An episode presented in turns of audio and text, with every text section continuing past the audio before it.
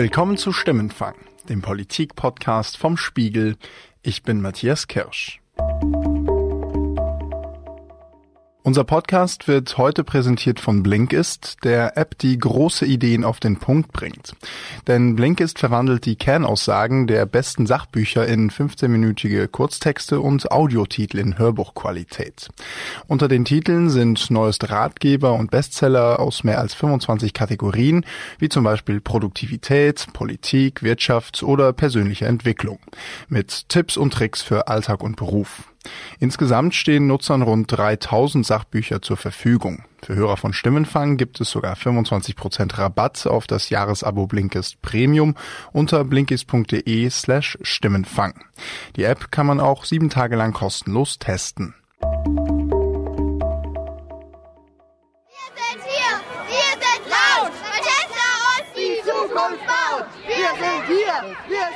Man kann eine Fabrik bauen, man kann eine Megafabrik bauen, aber man muss keine Gigafabrik bauen. Also ich bin dagegen, muss ich sagen. Ich denke, das kann nur positiv sich auf, auf das Umland auswirken. Das ist der falsche Standort. Diese Fabrik wird in einem Wasserschutzgebiet gebaut. Ich weiß nicht, ob ich dafür sein soll. Ich bin dafür, wenn unsere Wirtschaft boomt und wenn äh, hier was Neues in Gang gesetzt wird.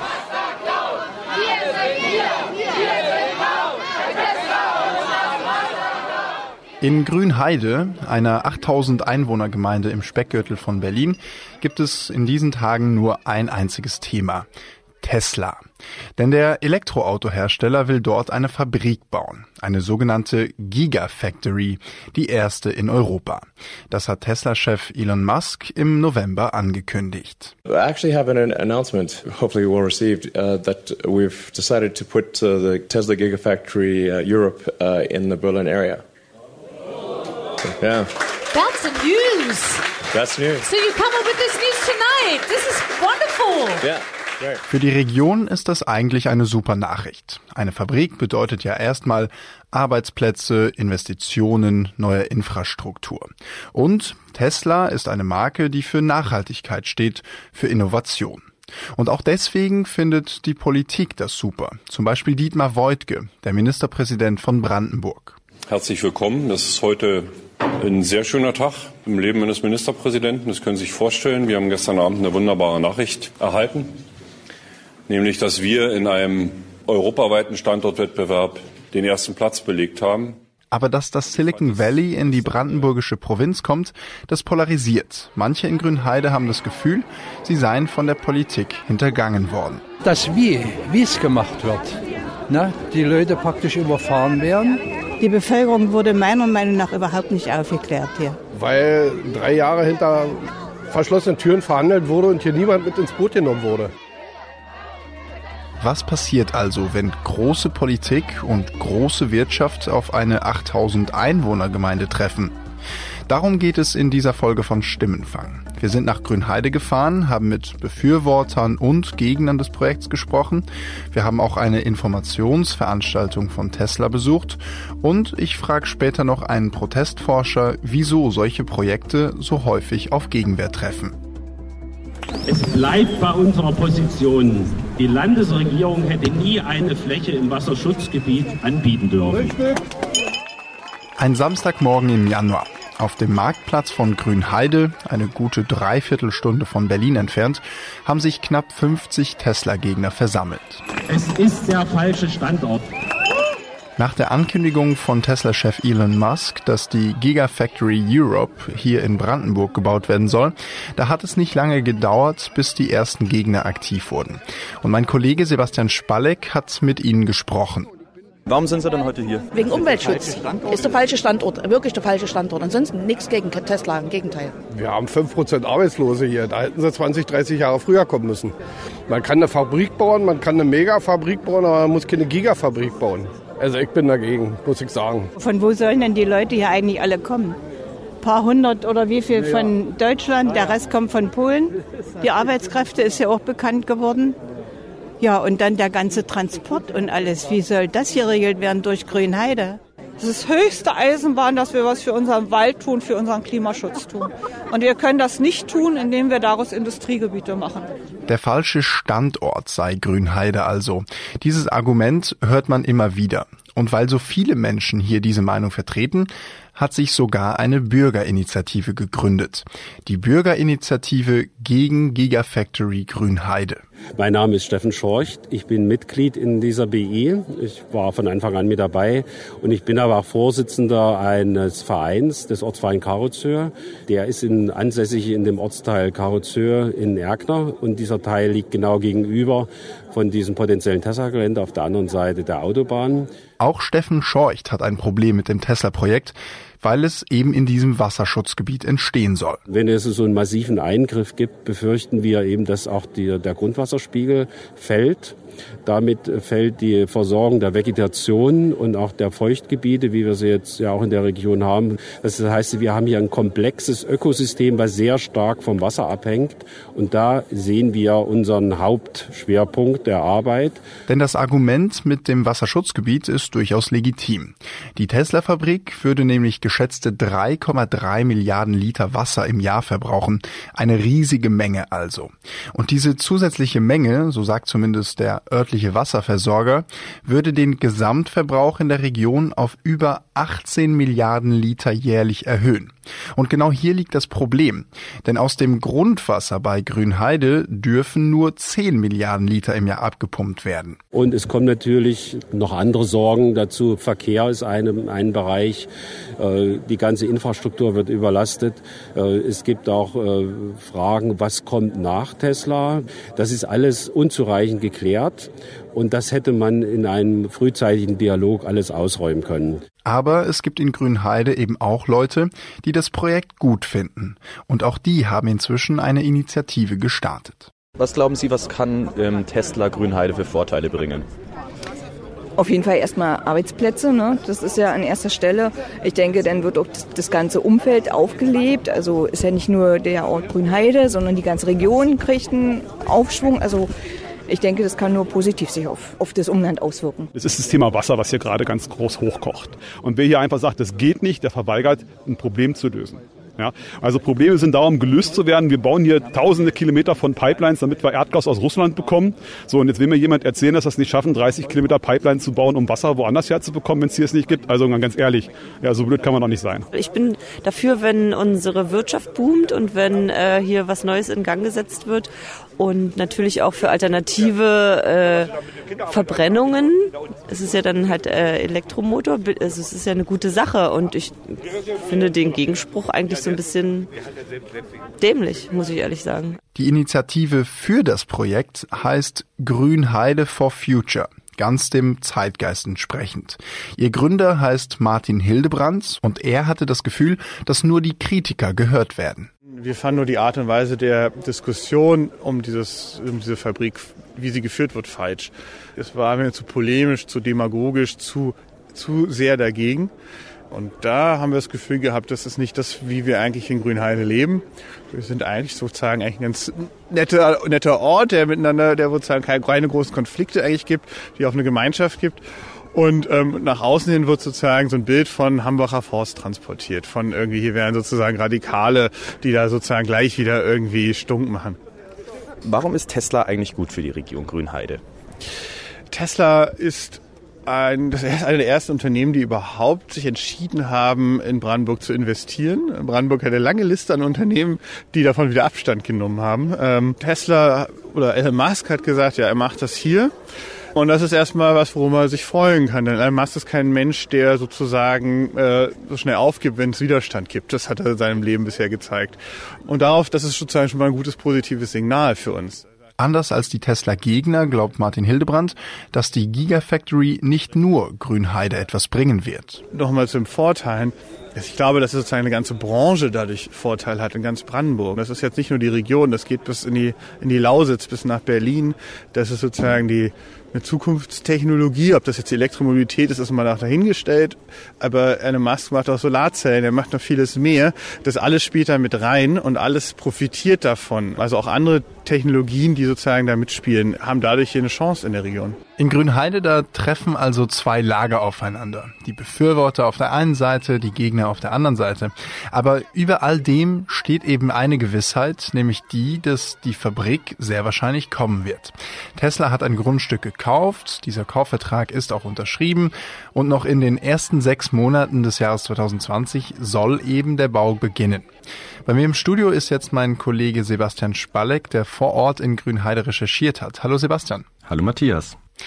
Sebastian, nach deinen Besuchen kannst du denn den Argumenten der Tesla-Gegner irgendwie was abgewinnen? Ist da was dran? Also ganz so weit hergeholt sind die Bedenken der Tesla-Gegner tatsächlich nicht. Es stimmt schon, dass das geplante Tesla-Werk in einer Trinkwasserschutzzone liegt, aber in solchen Gebieten ist es eben auch nicht verboten, Industrieanlagen zu bauen. Tesla muss dann eben nur ein paar Regelungen beachten. Was wäre das zum Beispiel? Beispielsweise in einem Trinkwasserschutzgebiet müssen Rohrleitungen mit Doppelwänden verlegt werden. Wäre das jetzt kein Schutzgebiet, müssen die Ausnahmen nicht beachtet werden. Solche Sachen. Mhm. Zum Bau der Fabrik, da muss ja auch Wald abgeholzt werden. Die Rodung hat sogar letzte Woche schon angefangen, wurde jetzt aber wieder gestoppt. Was ist da der aktuelle Stand? Tatsächlich jetzt momentan, also zum Redaktionsschluss der Stimmenfangfolge hier, sind die Abholzarbeiten gestoppt. Tesla hat eben schon angefangen, etwa 90 Hektar Kiefernwald zu roden und dagegen wurde jetzt aber geklagt. Das waren die Umweltschützer von der Grünen Liga ne? und äh, Mitglieder eines Artenschutzvereins, die diese Klage eingereicht haben. Ganz genau, die haben gesagt, es muss erst geprüft werden, ob die Umwelt durch die Rodung nicht nachhaltig beschädigt wird. Und das Oberverwaltungsgericht von Berlin hat dem dann zugestimmt. Also sind die Arbeiten jetzt erstmal vorerst gestoppt. Was heißt das denn jetzt für den Bau von dieser Tesla-Fabrik? Naja, durch diesen Stopp verzögert sich jetzt halt alles, aller Voraussicht nach bis in den März hinein. Das ist ein Problem für Tesla oder wie? Das ist ein Problem, das ist sogar ziemlich ernst, denn im März beginnt die Brutsaison von einigen Vogelarten. Und das bringt dann mit sich, dass bis zum Spätsommer nicht weitergearbeitet werden kann. Vorausgesetzt natürlich, die Prüfung der Umweltauswirkungen verläuft im Sinne von Tesla. Hm, ist nicht die einfachste Ausgangslage, eher sogar ziemlich kompliziert. Tut Tesla denn eigentlich etwas, um die Bedenken ihrer Kritiker irgendwie zu zerstreuen? Ja, also Tesla hat schon angekündigt, dass im Sinne des Artenschutzes Waldameisen und Eidechsen umgesiedelt werden sollen. Und außerdem muss Tesla sowieso alle abgeholzten Bäume ersetzen und an anderer Stelle wieder aufforsten. Also die müssen den Wald irgendwie eins zu eins wieder aufbauen woanders? Noch viel mehr. Tesla hat sogar versprochen, dreimal so viele Bäume zu pflanzen, wie sie davor abgeholzt haben. Und das kommt dann noch dazu, der neue Wald wäre ein Mischwald und nicht so ein purer Kiefernwald wie in Grünheide. Und da sagen sogar Vertreter vom Umweltbundesamt, der neue Wald wäre wohl für die Umwelt deutlich besser als der alte. Das klingt ja alles ganz schön kompliziert. Sebastian, schauen wir doch mal auf die Politik. Wie ist denn eigentlich die Stimmung unter denen, die dieses ganze Projekt eingefädelt haben?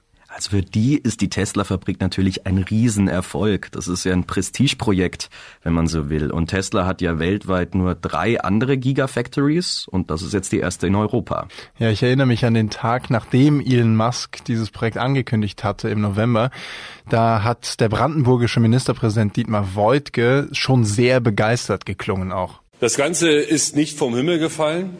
Also ich möchte mich hier zunächst mal bedanken bei denen, die schon vor über einem Jahr, das wird heute häufig vergessen, die Welcome Tesla Initiative, das ging ja aus der Lausitz hervor, gegründet haben und äh, hier auch ein Signal gesetzt haben, Tesla möge bitte nach Brandenburg kommen. Ja, und nicht nur der, auch Bundeswirtschaftsminister Peter Altmaier. Die Entscheidung des Unternehmens Tesla, eine große Automobil- und Batteriefabrik in Deutschland zu errichten, ist eine wichtige, eine gute Nachricht. Die Strategie der Bundesregierung, in diesen Zukunftsfeldern zu investieren, dort Schwerpunkte zu setzen, hat sich äh, voll und ganz äh, als richtig erwiesen.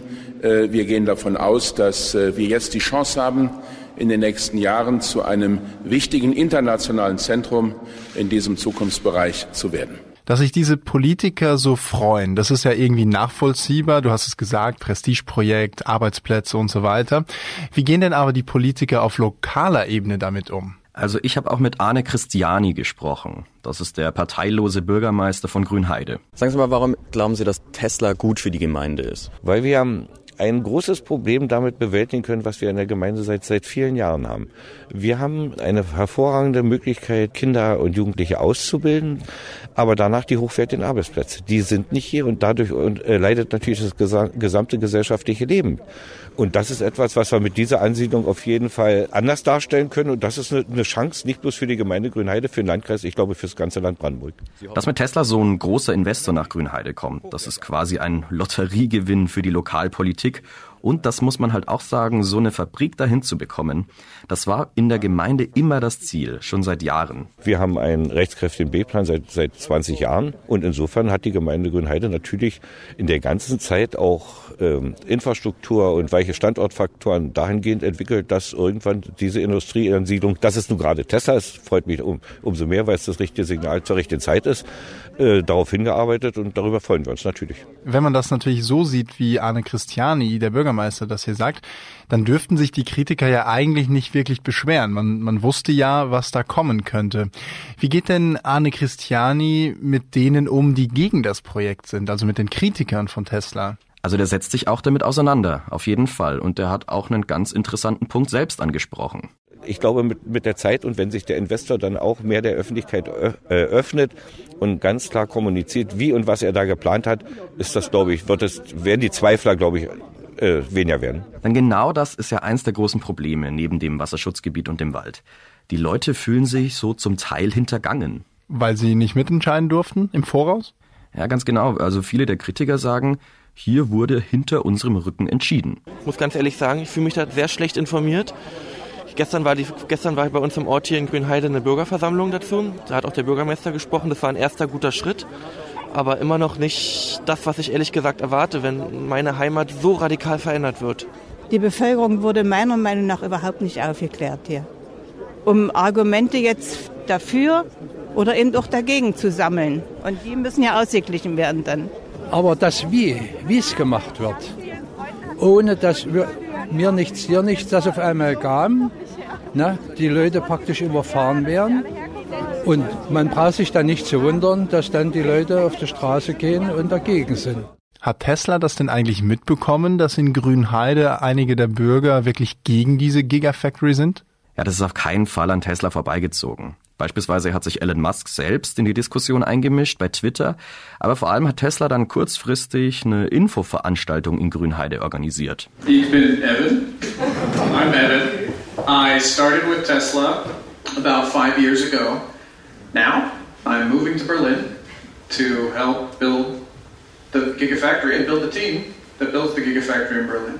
So I'm excited to meet all of you and learn a lot more German. Im Grunde war das ein Kennenlerntreffen. Die Veranstaltung hieß auch sogar Get to Know Tesla. Und wie war das da? Ich stelle mir vor, das große Tesla auf der einen Seite, das kleine Grünheide auf der anderen, das passt irgendwie nicht so wirklich beieinander, oder? Also da sind wirklich zwei Welten aufeinander geprallt. Also auf der einen Seite eben der hippe Hightech-Gigant Tesla aus Silicon Valley und auf der anderen Seite eben das kleine Grünheide mit Zwetschgenkuchen und Gulaschsuppe. Und ist Tesla in diesem Ambiente denn irgendwie gegen die Zweifel angekommen? Naja, eigentlich nicht so wirklich. Die haben halt eher Werbung gemacht. Also es wurde viel darüber gesprochen, wie multinational das Unternehmen sei und was ein großartiger Vordenker Elon Musk wäre und so weiter. Wir haben einen äh, CEO, Elon Musk, ähm, der sehr direkt auch mit Mitarbeitern äh, kommuniziert. Das heißt, mindestens einmal im Quartal äh, spricht Elon zur gesamten, Bewerb, zur gesamten Belegschaft über Videokonferenz. Aber, und das ist der springende Punkt, die Fragen, die die Bürger hatten, die wurden einfach nicht wirklich beantwortet. Ja, und fühlen Sie sich jetzt gut beraten? Sind viele äh, Sachen angesprochen worden? Ich hatte mir etwas anderes erhofft. Ich denke, es gibt ja Fragen, die die einzelnen Bewohner der Umgebung haben. Sehr informativ, aber die speziellen Fragen, die einzelne Bürger spezifisch hätten, sind leider Gottes nicht beantwortet worden. Wie ich jetzt gerade festgestellt habe, ist das ja mehr oder weniger eine, eine, Veranstaltung von Tesla, um sich hier vorzustellen. Ich dachte, da wird doch noch mal über das eine oder andere ungelegte Ei oder so gesprochen, aber das scheint ja heute gar nicht der Fall zu sein. Das, was wirklich die Leute, glaube ich, ähm, interessiert, ist hier überhaupt nicht besprochen worden. Die Leute in Grünheide, die dachten also, das wäre jetzt nochmal so eine Diskussionsrunde, wo man über die einzelnen Punkte auch diskutieren könnte. Aber das war nicht der Fall, oder? Nee. Tesla und Grünheide, das ist auf jeden Fall immer noch eine schwierige Beziehung. Ja, und die Konflikte vor Ort um diese Fabrik, die dürften also noch weitergehen. Sebastian, dir schon mal vielen Dank für die vielen Einblicke aus Grünheide. Gerne. Und ich, ich habe mich im Laufe der Recherche immer wieder gefragt, wie kommt es eigentlich dazu, dass Menschen immer wieder gegen solche Großprojekte der Politik, der Industrie protestieren, wenn man zum Beispiel an Stuttgart 21 denkt, an den Hambacher Forst oder so. Und damit im Kopf bin ich dann an die Freie Universität in Berlin gefahren und habe den Protestforscher Sven Hutter getroffen. Hallo, Herr Hutter, Kirsch vom Spiegel. Hallo, freut mich. Herr Rutter, Sie recherchieren ja zu sozialen Bewegungen, zu politischer Partizipation und sozialen Konflikten. Warum protestieren Menschen überhaupt? Ja, generell unterscheiden wir in der Forschung drei zentrale sozusagen Treiber von Protest. Das eine ist einfach ein Missstand. Irgendwas liegt im Argen, dann ist es meistens so, dass man protestiert. Das zweite ist aber natürlich, dass sie dazu auch irgendwie sowas wie mobilisierende Kräfte brauchen. Also es braucht Organisationen vor Ort, es braucht Vernetzung, weil nur weil Sie jetzt irgendwas als Missstand bezeichnen, da kommt es dann noch nicht zum Protest. Und das Dritte ist schon, Sie müssen auch in einem Kontext sein, der Ihnen, was wir dann so günstige Gelegenheiten bietet, also wie ein Rechtssystem oder sozusagen ein politischer Diskurs, der Ihnen zugutekommt. Das sind eigentlich die drei Faktoren. Es muss irgendwas muss Ihnen stinken, Sie müssen gut organisiert sein und das Dritte ist, Sie müssen auch in einem Kontext sein, der das alles dann auch noch aufnimmt. Wenn wir jetzt mal auf den Fall Tesla in Brandenburg schauen, hier in Grünheide zum Beispiel, das ist eine strukturschwächere Region. Jetzt kommt hier ein multinationales Unternehmen, will eine Fabrik bauen, das führt zu Arbeitsplätzen, das würde zu einem Ausbau der Infrastruktur führen und trotzdem sagen ein Teil der Leute vor Ort, wir wollen das nicht. Da stellt man sich die Frage, ist da eine Logik dahinter? Glaube schon, da ist eine starke Logik dahinter, dass sich sozusagen immer an Großprojekten oder einzelnen Fragen halt diese paradigmatischen Fragen unserer Zeit entzünden. Und da geht's halt dann auch immer um Trade-offs. Man möchte vielleicht Arbeitsplätze, aber man möchte halt auch den Umweltschutz irgendwie in den Vordergrund stellen. Man möchte gleichzeitig Fortschritt, aber vielleicht nicht in der eigenen sozusagen Nachbarschaft. Und als drittes möchte man halt auch gehört werden und dass demokratische Prozesse wirklich funktionieren. Also diese Fragen um Umwelt, Demokratie, nicht in meiner Nachbarschaft, das entzündet sich einfach hier. Und da gibt's dann nicht die eine Seite oder die andere, sondern man begibt sich wirklich in dieses Aushandeln. Und dafür steht auch Protest, dass dieses Aushandeln einfach einfach noch ein bisschen mehr gepusht wird. Das, was Sie angesprochen haben, das nicht in meiner Nachbarschaft, das im Englischen ja das Not in my backyard Phänomen. Ja. Ist das eine Logik hinter Protest, die verstärkt in den letzten Jahren aufgekommen ist?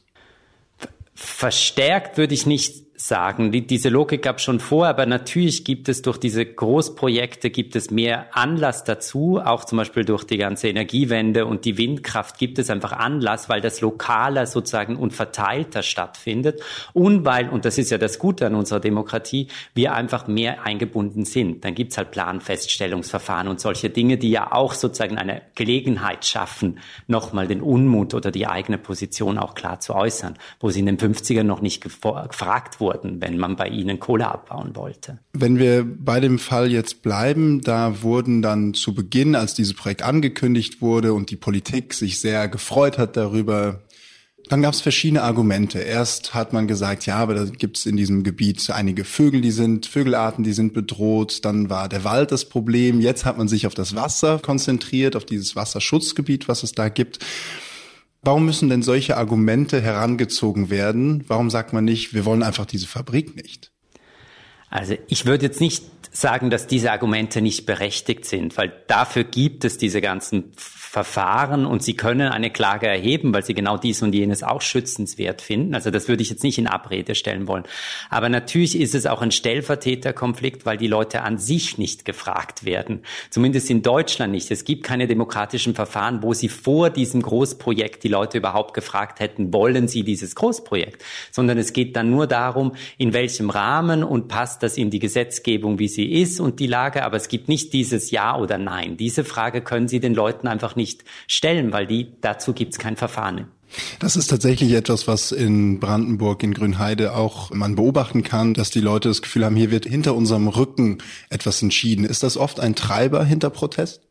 Das ist sicher ein großer Treiber, weil es eben nicht nur um die ganz konkreten Missstände geht, sondern auch um die Frage, wie Demokratie gelebt wird und wie Demokratie funktioniert. Und ich selber, vielleicht haben Sie es schon gehört, komme aus der Schweiz. Wenn Sie natürlich zum Beispiel direkt demokratische Verfahren haben, die schon viel früher einsetzen oder Sie auch wissen, am Ende des Tages muss ich das Volk fragen, ob es dieses Projekt will, ja oder nein, dann werden Sie zum Beispiel auch die Einbindung der Bevölkerung viel früher starten, als wenn es dann um den konkreten Planungsprozess geht. Und das sieht man einfach hier noch einmal exemplarisch. Und wenn man das historisch betrachtet, gibt es in Deutschland eine längere, eine größere Protestkultur? In Deutschland gibt es eine stark ausgeprägte Protestkultur. Natürlich war das so, dass nach dem Krieg wir eigentlich in den 40er, 50ern schon relativ große Proteste hatten, gerade auch gegen die sozialen Missstände der Zeit. Aber das waren dann eigentlich nur einzelne Proteste. Was wirklich dann sozusagen zu einer viel stärkeren Zunahme an Protest geführt hat, waren die Bewegungen der 70er, 80er, die wir so als neue soziale Bewegungen bezeichnen würden, darunter auch die Umweltbewegung. Wenn wir uns die Spitze in den 90ern angucken, dann war es eher der Konflikt Konflikt um die rechtsextremen Migrationsfragen, dann Anfang der 2000er die soziale Frage Hartz IV und dann sozusagen mit Stuttgart 21 eher die Frage, wie stark ist Protest jetzt auch in der bürgerlichen Mitte angekommen. Würden Sie sagen, Stuttgart 21 hat die Art und Weise, wie protestiert wird in der Gesellschaft verändert? Die Art und Weise nicht. Ich glaube eher die Wahrnehmung auf Protest, dass es wirklich eben auch in die Mitte der Gesellschaft hineingeht. Aber letztlich müssen wir noch mal dran denken, in den 90er Jahren gab es massive rechtsextreme Gewalt. Es gab dagegen Gegenproteste. Da waren Hunderttausende in den Straßen, auch von München und anderen Städten mit Lichterketten und so. Gleichzeitig Anfang der 2000er hatten wir die massiven Hartz vier Proteste. Also es kommt halt einfach in Wellen. Und was Stuttgart 21 vielleicht ein bisschen anders gemacht hat, ist, dass zumindest das klassische Bild des Protestierenden, zumindest auf den ersten Blick, so ein bisschen in Frage gestellt wurde, weil man dachte, da ist eben die bürgerliche Mitte auf der Straße und nicht nur ein linkes Klientel. Ich glaube, man kann ja durchaus gerade von einer polarisierten Gesellschaft in Deutschland sprechen. Es gibt starke Spaltungen. Führt das dazu, dass es mehr Protestbewegungen gibt? Also quantitativ ist ein bisschen schwierig zu sagen, aber es gab eben immer wieder diese Wellen des politischen Wandels. Wie gesagt, in den 70er mit den neuen sozialen Bewegungen, dann Anfang der 90er Jahre schon durch Wiedervereinigung, dann die Frage des, wie, des Umgangs mit Rechtsextremen. Und wir sind einfach wieder an so einer kritischen Wende und da gibt es auch mehr Protest, zumindest Protest zu diesen zentralen Fragen unserer Zeit. Herr Hutter, vielen Dank. Ich danke Ihnen. Das war Stimmenfang, der Politik-Podcast vom Spiegel. In der heutigen Folge ging es ja viel um die Frage, werden die Sorgen von Bürgerinnen und Bürgern bei politischen Entscheidungen eigentlich ausreichend berücksichtigt? Und diese Frage wollen wir auch an Sie, unsere Hörerinnen und Hörer, weitergeben und Sie dazu einladen, an einer zukünftigen Stimmenfangfolge mitzuwirken. Finden Sie, dass Deutschland mehr direkte Demokratie braucht, etwa nach dem Beispiel der Schweiz, damit Bürgerinnen und Bürger zum Beispiel in so ein Industrieprojekt wie das Tesla-Projekt in Grünheide mit eingebunden werden? Oder können Sie sich auch so ausreichend gut an unserer Demokratie beteiligen? Erzählen Sie uns von Ihren Erfahrungen gerne per WhatsApp-Sprachnachricht an die 040 380 80 400 oder per Mail an stimmenfang.spiegel.de.